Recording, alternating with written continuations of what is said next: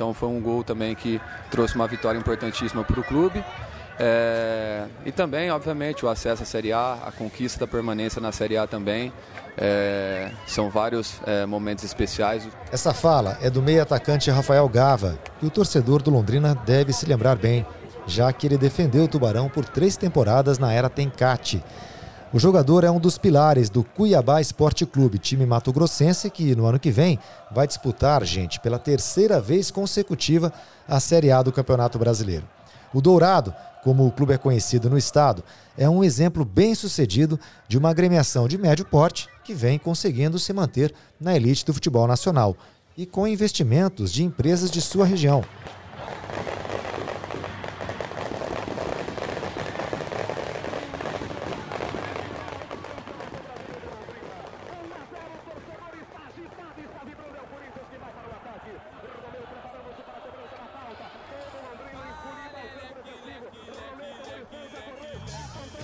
40 anos, o Londrina está fora do Campeonato Brasileiro da Primeira Divisão. O clube que trouxe para o Paraná o primeiro título brasileiro na Série B, a famosa Taça de Prata de 1980, já está há quatro décadas longe da elite nacional. Claro que nesse meio tempo o clube ficou muito perto de chegar lá, mas acabou não conseguindo essa tão sonhada vaga, deixando o torcedor mais uma vez na espera.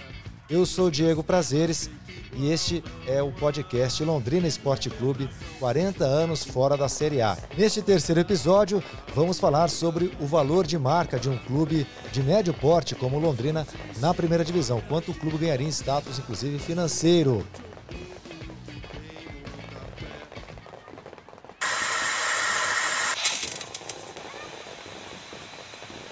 O que representa em valor de marca e potencial financeiro também a permanência de um clube regional no Campeonato Brasileiro. Afinal, não basta apenas conseguir o acesso, né? É preciso ter capacidade de gestão para se manter lá. Paraná Clube, Santa Cruz e Joinville, que foram do céu da Série A ao inferno da Série D em poucos anos, são exemplos disso. O nosso entrevistado é Pedro Trengrause, professor e coordenador acadêmico do curso da FGV FIFA de aperfeiçoamento em gestão de esportes. Professor Pedro, primeiramente agradecer a sua participação no nosso podcast e que vamos falar nesse episódio sobre a importância de um clube né, das, das dimensões do Londrina Esporte Clube, um clube de, de médio porte, é, disputar uma primeira divisão, coisa que já não acontece com o Londrina Esporte Clube há 40 anos. A última participação foi na extinta Taça Brasil, que era o Brasileirão de 1982. Que representa, na verdade, professor, a presença de um clube regional numa primeira divisão do Campeonato Brasileiro? Representa muito, representa Londrina no mapa do mundo através do esporte. Londrina é um município importante, é, talvez o, o, mais importante é, da região norte aí do Paraná, né? tem um PIB é, per capita relevante, quase 40 mil é, reais, né? E, e, um clube de futebol na primeira divisão leva o nome da cidade, leva a imagem da cidade para o mundo. Uhum. É muito importante, sim, e é muito bom que Londrina esteja aí lutando para isso. Agora, para isso, professor, acontecer, é, porque mais do que se classificar, conseguir o acesso até o próprio gestor Sérgio Malucelli, em outras oportunidades, sempre quando cobrado sobre o acesso do Londrina, ele falava isso, né? ele fala isso. Mais do que você subir, você tem que ter condições para se manter. O que precisa um clube, falando assim, em estrutura e, e também em poderio financeiro, para conseguir se manter numa primeira divisão aí com clubes cada vez mais investindo em elencos milionários, professor? É, sem dúvida, para se manter na primeira divisão, vai se exigir cada vez mais capacidade de gestão e de investimento, principalmente com esse movimento que se percebe no Brasil de investimento empresarial no futebol. Uhum. Já temos dois clubes, é, três na verdade, com o Botafogo, né? o Cuiabá, o Botafogo e o Red Bull na primeira divisão, o Cruzeiro subindo agora, mais um é, clube empresa, o Vasco provavelmente subindo também mais um clube empresa, com investimento externo, reforçando o caixa do clube e mudando a perspectiva é, do retorno e da capacidade de gestão, porque uhum. os instrumentos empresariais de gestão eles são mais dinâmicos, mais ágeis do que aquela estrutura associativa é, antiga dos clubes. Então, o ambiente torna-se cada vez mais é, competitivo. Falta citar o Bahia também, que anuncia agora Isso. o investimento do grupo do grupo City. Então, nós caminhamos para que a primeira divisão já tenha no ano que vem um número significativo de clubes com investimento empresarial e gestão mais dinâmica, mais moderna e, sem dúvida nenhuma, mais eficiente. É, e o Londrina também passou né, por um processo de aprovação da SAF e agora está atrás ou no aguardo de propostas de investimento. Inclusive, o presidente do clube, Getúlio Castilho, que acabou de tomar posse para uma gestão de três anos, comentou sobre esse assunto em sua primeira entrevista coletiva no cargo, agora em dezembro. Existe o projeto da SAF. Fizemos a assembleia, foi aprovado preliminarmente a criação da SAF pelo Londrina, mas proposta concreta até o momento nenhuma. Existem várias propostas aí, assim, não reais. Nós aguardamos que, que, possa aparecer alguma coisa boa. Tem que ser bom para Londrina. Se for bom só para o investidor, também acho que não deve ser feita. Nós temos que estar preparados para 2025. Porque a gente fala 2025, nós não sabemos se será 2025 ou o Sérgio antecipe. Então Londrina tem que correr atrás de projetos para ter esse recurso, porque 2025 chega rapidinho, né? A referência que o Getúlio Castilho faz aí a 2025 é o ano em que termina né, o contrato de parceria do Londrina com a SM Sports. Já pensando em Série B, as folhas são, já estão acima de um milhão de reais. É uma realidade que para a Série A é, é, muito diferente, né? O, claro que o investimento, as receitas são maiores, né?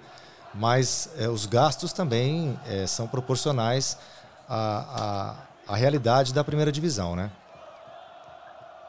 Sem dúvida.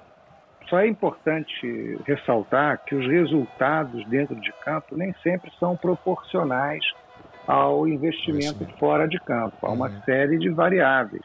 Né? Há clubes fazendo milagres. Com a folha de pagamento que o Fluminense, por exemplo, tem, como explicar os resultados que ele vem tendo dentro de campo? Né? Essa não é uma, não é uma conta exata, né? não é uma uhum. ciência exata. Agora, sobre o Londrina e clubes do perfil do Londrina, eu acho importante que a gente note como eles têm mais oportunidades com o amadurecimento desse ambiente de negócios do futebol no Brasil. Porque clubes que têm condições de mobilizar o mercado regional, uhum. não só de investidores, né, das indústrias, das pessoas que têm condições de investir é, no Londrina e ter retorno com esse investimento, mas também da população local, que passa a ter condições de contar com mais um é, é, é, modelo de entretenimento na cidade. Né? Imagina que na primeira divisão os principais clubes do Brasil vão jogar em Londrina, Sim. além, é claro, de Londrina jogando nas principais cidades do Brasil, passando nas principais redes de televisão. Quer dizer, é, é, é, existe agora uma oportunidade para empresários locais, para as empresas que nunca tiveram acesso a possibilidades no futebol, porque no modelo antigo para anunciar no pacote de futebol na televisão era um valor proibitivo para boa parte das empresas é, regionais é, do Brasil. Uhum. Agora não, uma empresa como a Drebor, é, lá de Cuiabá, um investimento que fez no clube, chegou na primeira divisão e tem a marca dela exposta na camisa do clube, uhum. é, inclusive tendo lucro. Né? O Red Bull, por exemplo, foi com, o Bragantino foi comprado pelo Red Bull por 45 milhões de reais, o clube hoje vale mais de 400. Então, o, o investimento de marketing feito com inteligência por essas empresas regionais pode render muito, não só em visibilidade, mas também em retorno financeiro como eu acabei de mostrar é, é, com o exemplo da Red Bull. É, você transforma custo de aquisição de clientes, né, o marketing que se faz, uhum. em lucro de aquisição de clientes, porque faz o marketing e ganha também. E no caso do Londrina, só para deixar também uma palavra de incentivo e reconhecimento, uhum.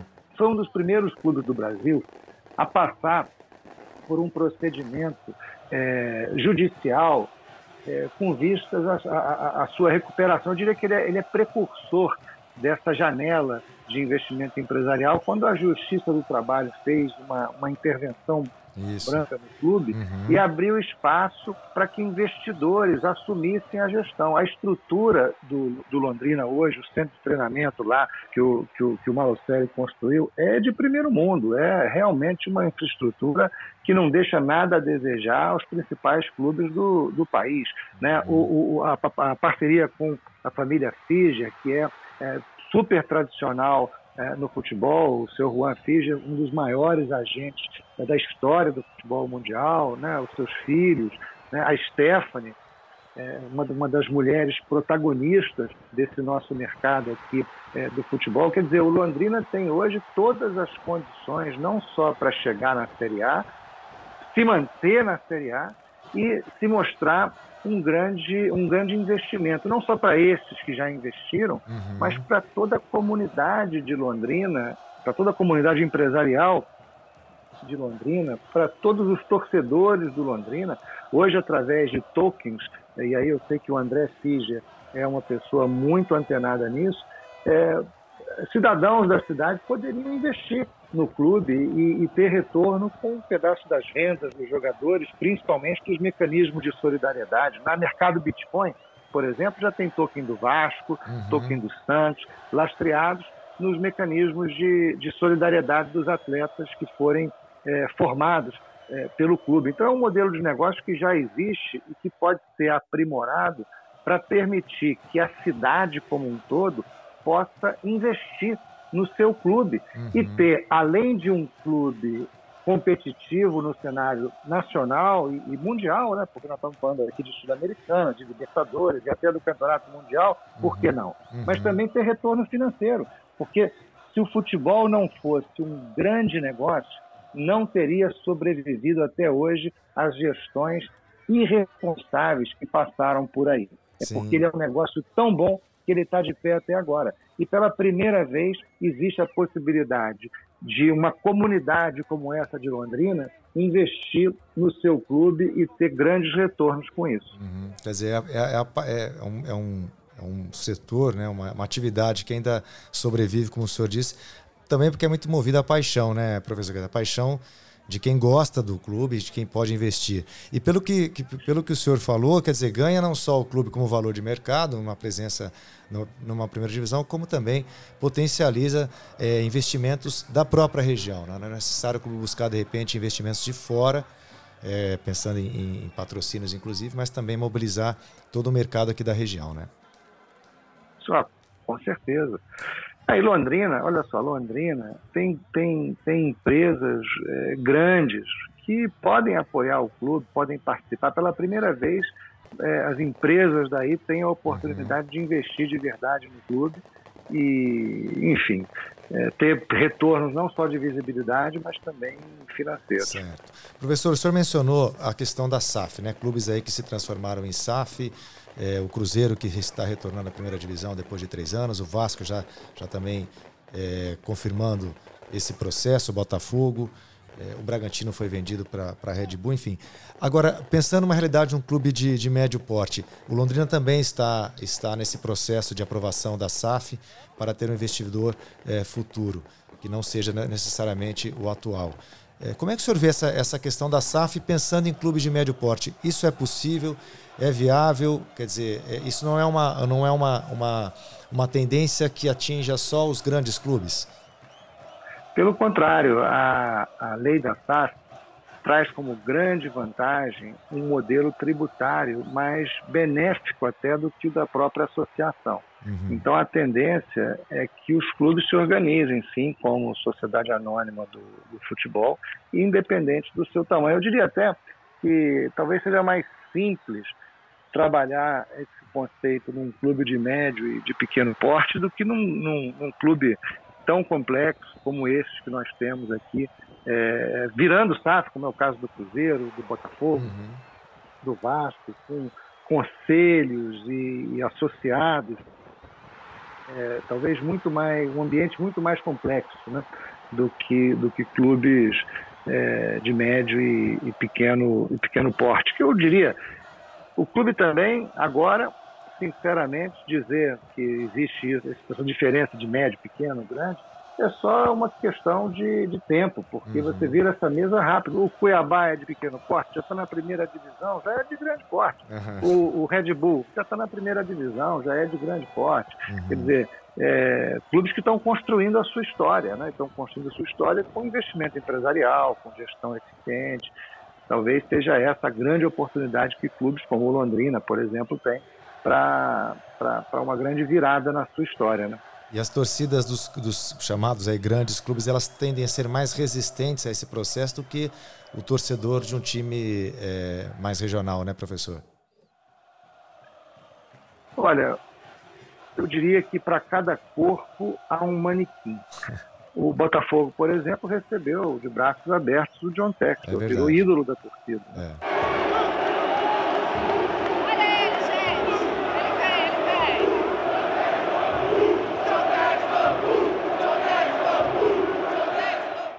essa lua de mel também dura até quando, né? A diferença entre o treinador que a torcida pede para demitir e o dono é que o dono não vai embora, né?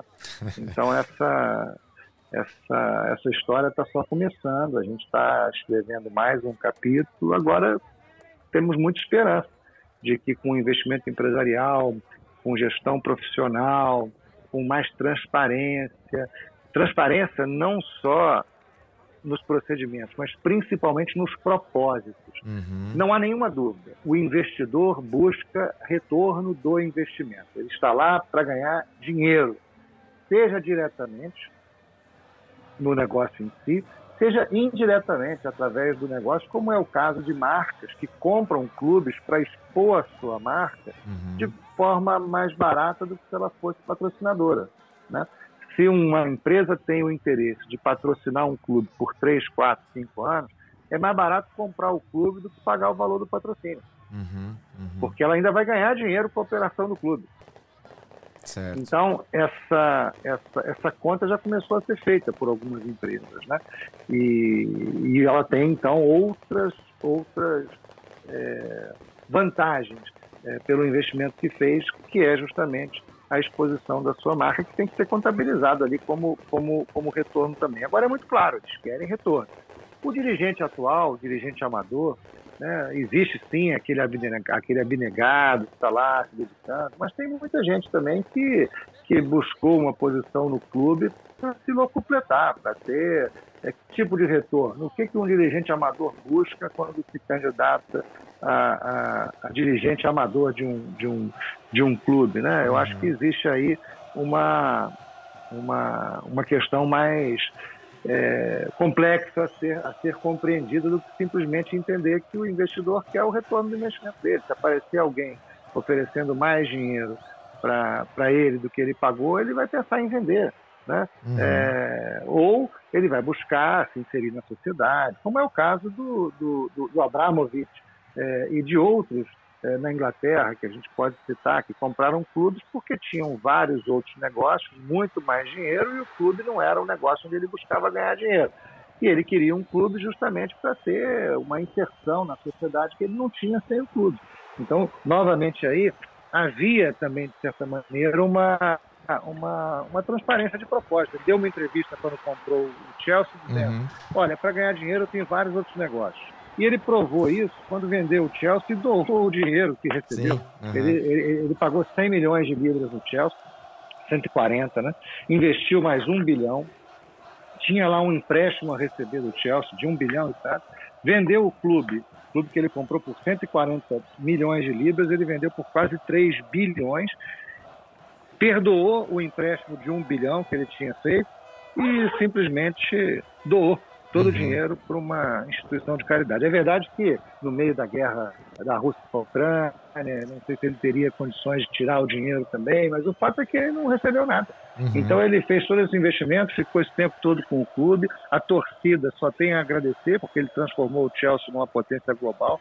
Se ele tem Champions League hoje foi porque o investimento dele permitiu e, e quando saiu simplesmente doou o dinheiro, né? justamente mostrando que é, o interesse dele não era puramente econômico ali, né?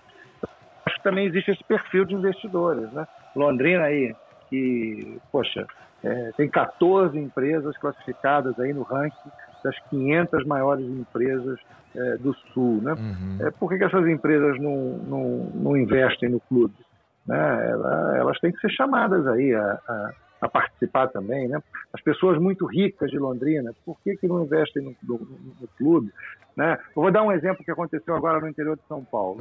A Estrela Galícia, que é uma das, das grandes fábricas de cerveja uhum. da Espanha, está construindo uma fábrica aqui no Brasil, lá em Araraquara. Uhum. E comprou o clube de lá, a Ferroviária, a Ferroviária. não me engano, por 40 milhões de, de reais. Ou seja, ela está investindo 2 bilhões de reais na fábrica, uhum. em Araraquara, comprou o clube para se relacionar com a comunidade, para ter, pra ter é, essa, essa entrada, essa inserção, né, essa participação é, comunitária mesmo ali, local, né? É, levantando o nome da cidade, o astral da cidade, oferecendo mais um polo de entretenimento para a população e, e também de, de, oportunidade né, de prática esportiva, uhum. quantos jogadores podem sair é, é, dali, né, quantas famílias podem, podem se sustentar com, com, com, a, com a atividade do futebol é, em, em, andamento. Né? Então, eu acho que é importante fazer essa reflexão aí, todos que nos, que nos escutam, uhum. é, sobre o potencial que o clube tem para canalizar, para potencializar investimentos da comunidade toda. Essas 14 empresas têm que investir no clube também, tem que ter, tem que ter essa oportunidade né, de, de participar desse, dessa construção do, da imagem, do nome da cidade, né, do, uhum. do, do futebol na, na, na região. Então, eu vejo com muito otimismo o futuro do Londrina. Tá certo, professor. Só para a gente finalizar, eu fiz um levantamento que nos últimos 10 anos de Série A, de 2012 até este ano, apenas seis clubes do interior do país disputaram a primeira divisão, né? que foram a Ponte Preta, Criciúma, Chapecoense, Joinville, o Bragantino e o Juventude. O senhor acha que é uma tendência de que isso possa aumentar, esse número possa aumentar, mediante tudo isso que nós conversamos? Não tenho dúvida. E é interessante esse levantamento porque mostra que a região sul e sudeste é, né, as regiões sul e sudeste monopolizaram Isso, aí. É. É, então, mais um motivo para apostar no Londrina. Tá certo, professor Pedro Trengrause. Muito obrigado pela sua participação. O professor que é coordenador do acadêmico do curso da FGV FIFA Aperfeiçoamento em Gestão de Esportes. Professor, muito obrigado pela sua participação no nosso podcast. Eu que agradeço e boa sorte aí para vocês. Valeu. Para se ter uma ideia do abismo que ainda separa a Série A da Série B em termos financeiros, a projeção de receita na primeira divisão é 10 vezes maior do que na segunda, segundo comentou conosco o professor Pedro Trengrause eh, antes de gravar aqui o podcast. Os direitos de transmissão dos jogos pela TV são a maior fonte de arrecadação. Reportagem do portal UOL de agosto agora deste ano mostrou que os direitos televisivos do Brasileirão foram comprados pela TV Globo por 600 milhões de reais pelo pacote de TV aberta com todos os 20 clubes integrantes da Série A. O valor que um clube tem a receber da Globo é de acordo com o número de jogos transmitidos pelos canais do grupo. Então, enquanto o Sport TV possui uma média de 76 partidas transmitidas por ano, na TV aberta esse número chega a 90 transmissões.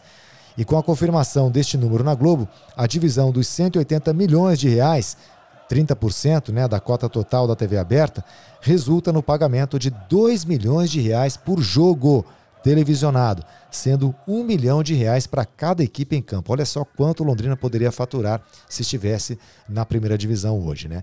Lembrando que a Série B de 2023 é, vai ter mais clubes do interior do país do que das capitais. São 11 ao todo. Além do Londrina, estão nesse grupo do interior Juventude, que é de Caxias do Sul, no Rio Grande do Sul, Chapecoense de Chapecó e Criciúma de Criciúma, em Santa Catarina, o Botafogo de Ribeirão Preto, Guarani e Ponte Preta, os dois de Campinas, Ituano de Itu, Mirassol de Mirassol e Novo Horizontino de Novo Horizonte, todos de São Paulo. E também tem o Tombense, que é de Tombos, em Minas Gerais. De capitais, são nove clubes na Série B de 2023. O Havaí de Florianópolis, o Atlético Goianiense e o Vila Nova, os dois de Goiânia, o Vitória de Salvador, CRB de Maceió, o Esporte de Recife o Ceará de Fortaleza, Sampaio Correia de São Luís e o ABC de Natal. No próximo episódio, vamos falar sobre o potencial do Londrina, sob o ponto de vista né, de quem se tornou, é, neste ano, o principal personagem do clube na busca pelo acesso à Série A, o técnico Adilson Batista, que acabou deixando Londrina pouquinho antes do final da Série B. É um bate-papo exclusivo em que o treinador conta detalhes da campanha que fez o torcedor sonhar com a vaga e por que o Adilson considera possível ver o Tubarão na elite o quanto antes. A gente termina esse episódio recordando o último jogo que o Londrina fez em casa pela Série A do Brasileiro em março de 1982 contra o Santos. Copa Brasil 1982, Estádio do Café, Londrina Esporte Clube, Santos Futebol Clube, disputando uma das duas partidas pelo Grupo W. Londrina com Everton, Toninho, Zequinha, Marques e Antônio. E neste episódio contamos com áudios da assessoria de comunicação do Cuiabá e também da RPC Londrina. Luiz Gustavo, Osmarzinho e Nivaldo, Luiz Fumanchu, Paulinho e Carlos Henrique. O Santos, Marola 1, Mauro 4, Joãozinho 2, Toninho Carlos 6, Gilberto 3. Chicão 5, Carlos Silva 10, Carvim 8, Ronaldo 7, Claudinho 9, João Paulo é o número 11. De novo, Carlos Henrique se metendo pelo meio, pintou, lá vai Carlos Henrique, passou por três. Cruzou, toca no zagueiro, novo escanteio Londrina. Começa bem o ponta Carlos Henrique. Gustavo. O ritmo até certo ponto veloz caiu aí. A partir dos 12, 13 minutos. E a falta sobre Paulinho. Cobrança para Paulinho. Aí o centroavante artilheiro batendo forte no travessão de Marola. O chute de Paulinho, linha de fundo. Aí Zé Antônio, Luiz Gustavo deslocando para receber, recebeu. Nivaldo domina, remata sobre o gol de Marola, na marca de 32 e 30. 0 a 0, Santos de Londrina. Carlos Henrique passou por Chicão, vai pelo meio, ainda ele tocou, falta esperança no coração da torcida. Principalmente porque agora há pouco Paulinho já mandou no travessão. Mandou forte, perto do gol de Marola. Quase, quase tocando de novo o travessão. Gil raspou. Lá vai Santos para o campo de ataque. João Paulo recebendo, tocando à direita de Everton. Gustavo abriu para Nivaldo. Lá vai Londrina para o campo de ataque, buscando linha de fundo. Cruzou. Último a tocar foi o zagueiro. Aí a cobrança do escanteio por Carlos Henrique. A bola fica para Osmarzinho. Pode arriscar de perna esquerda. Bateu Marola no canto direito do gol. Jogo que não agradou. Na verdade, não agradou. Apita o juiz gaúcho. Final da etapa inicial. Zero Santos. Zero Londrina. Ainda Toninho tocando na frente para Carlos Silva. Lá vai Santos. Arriscou de longe sobre o gol de Everton. Na marca de um minuto, segundo tempo. Bem-vindo para a marcação o camisa 8, o Cardinho do Santos. Carlos Henrique, ele disputando bola. Passou o ponteiro. Vem na velocidade, mandou para o meio. Toninho Carlos se complicou. E Carlos Henrique, engraçado, fez tudo, Gil. E ainda veio aqui para roubar a bola do Toninho Carlos. Dominou Nivaldo, tentando o cruzamento, corner para o Londrina. Essa a típica jogada em que se deve tudo realmente a Carlos Henrique que mostrou, além de ser um jogador altamente técnico, um grande condicionamento físico. Vamos para a cobrança do corner. Levantamento de bola. Passou por todo mundo. Zé Antônio Carlos Henrique de perna esquerda. Marola defendendo pelo Santos. Carlos Henrique pela frente a marcação de Mauro. Fechou para o meio, bateu forte. À esquerda de Marola na melhor chance deste segundo tempo. De novo ele, o ponta, Carlos Henrique. Lá vai o Santos, João Paulo, saiu Everton, tentando por cobertura, Claudinho. Osmar, Mandando para Nivaldo, evitando o choque com Chicão, pintou. Zé Dias. Tentando passagem, João Paulo e Gilberto na jogada. Passe foi feito para Toninho. Se virar e bater, perigo. Virou e bateu. Marola. João Paulo. Lá vai o Santos. Toque lateral para Carlos Silva. Aí na intermediária, abertura para Serginho. Perigo, arrematou no poste. A grande oportunidade que o Santos teve no jogo. Serginho Claudinho tocando para João Paulo. Lá vai João Paulo pelo Santos. Tocou bola à frente, tentando a finta sobre Toninho. Alcançou, cruzou, perna esquerda. Serginho mergulha. Everton com o pé. Barreira do Santos formada. Marola no centro do gol. Paulinho autorizado pelo juiz. Levantou sobre o gol de Marola. Sobre o gol de Marola em cima de 47 minutos. Apita Carlos Sérgio Rosa Martins. Acabou. Final de partida, zero para o Londrina, zero para o Santos Futebol Clube, que joga pelo empate na Vila Belmiro.